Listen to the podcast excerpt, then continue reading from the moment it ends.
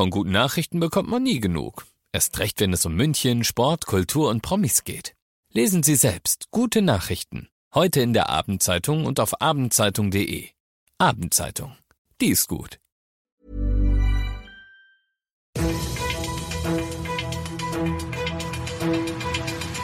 95 5 Charivari. Das München Briefing. Münchens erster Nachrichtenpodcast. Mit Christoph Kreis und diesen Themen. Der Schulstart für 160.000 Münchner Kinder wird ein ganz besonderer und im zweiten Anlauf will die Stadt doch noch ein Alkoholverbot beschließen.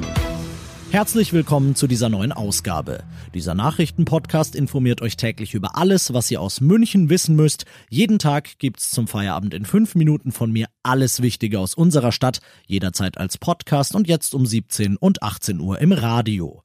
Für über 160.000 Schülerinnen und Schüler in München geht morgen die Schule wieder los und das wird im Corona-Jahr 2020, zumindest für die meisten, ganz anders als gewohnt.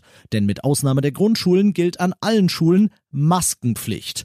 Zumindest mal bis zum 18. September, also an den ersten neun Schultagen. Danach können die Schulen in Abstimmung mit den Eltern und Lehrern freiwillig entscheiden, die Pflicht zu verlängern. Alle Infos zum Schulstart morgen und natürlich zu den Hygienekonzepten, die dann in München befolgt werden müssen, findet ihr auf charivari.de. Den ersten Versuch eines Alkoholverbots in München, den hatte der Bayerische Verwaltungsgerichtshof ja bekanntlich einkassiert, weil er unverhältnismäßig gewesen sein soll, aber es wird einen zweiten Anlauf geben. Am Mittwoch will die Stadt eine entsprechende Verfügung erlassen. Charivari München Reporter Oliver Luxemburger, was ist denn der Anlass dafür?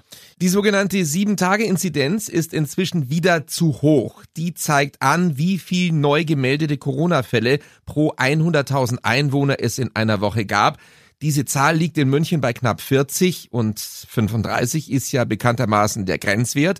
Deshalb will die Stadt mit einem Alkoholverbot entgegenwirken, nicht um der Spaßverderber zu sein, wie Oberbürgermeister Reiter sagt, sondern um das Infektionsgeschehen im Griff zu behalten. Wie soll dieses Verbot dann genau aussehen und vor allem wird es dieses Mal auch durchgehen? Ja, ich denke mal, dieses Mal wird es auf jeden Fall Bestand haben, denn es wird auf Grundlage des ersten Urteils vom Bayerischen Verwaltungsgerichtshof ausgestaltet.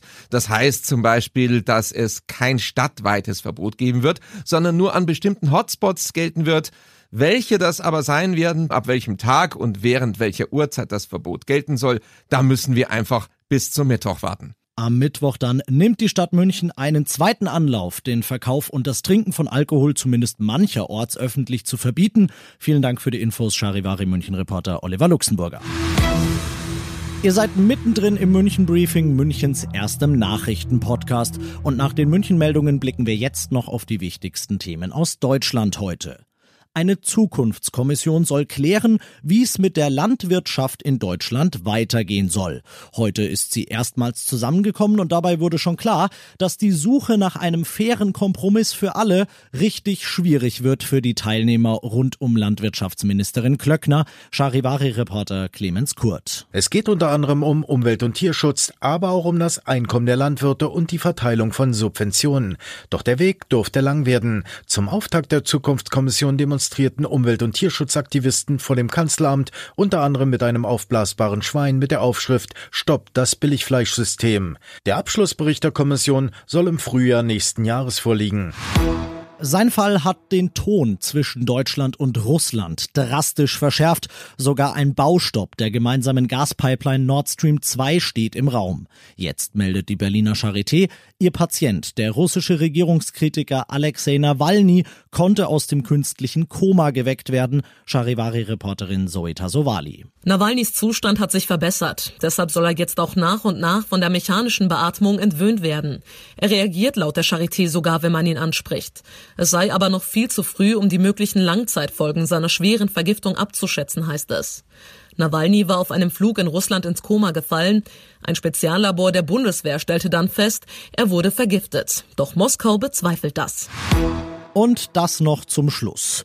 Eine schöne Nachricht für alle Freunde des Tierparks Hellerbrunn, denn ab morgen könnt ihr wieder spontan vorbeischneien. Zuletzt war es ja so, dass ihr vorher Online-Tickets buchen und ausdrucken musstet, die wurden dann nur abgescannt. Das sollte den großen Andrang in den Kassenbereichen vermeiden. Ab morgen könnt ihr dort zumindest wochentags wieder persönlich Eintrittskarten kaufen, nach Möglichkeit aber bitte bargeldlos. Ich bin Christoph Kreis. Ich wünsche allen Münchner Schülern, Lehrern und Eltern morgen einen guten Schulstart und euch jetzt einen schönen Feierabend. 95 5 Charivari, das München Briefing. Diesen Podcast jetzt abonnieren bei Spotify, iTunes, Alexa und charivari.de. Für das tägliche München Update zum Feierabend. Ohne Stress, jeden Tag auf euer Handy.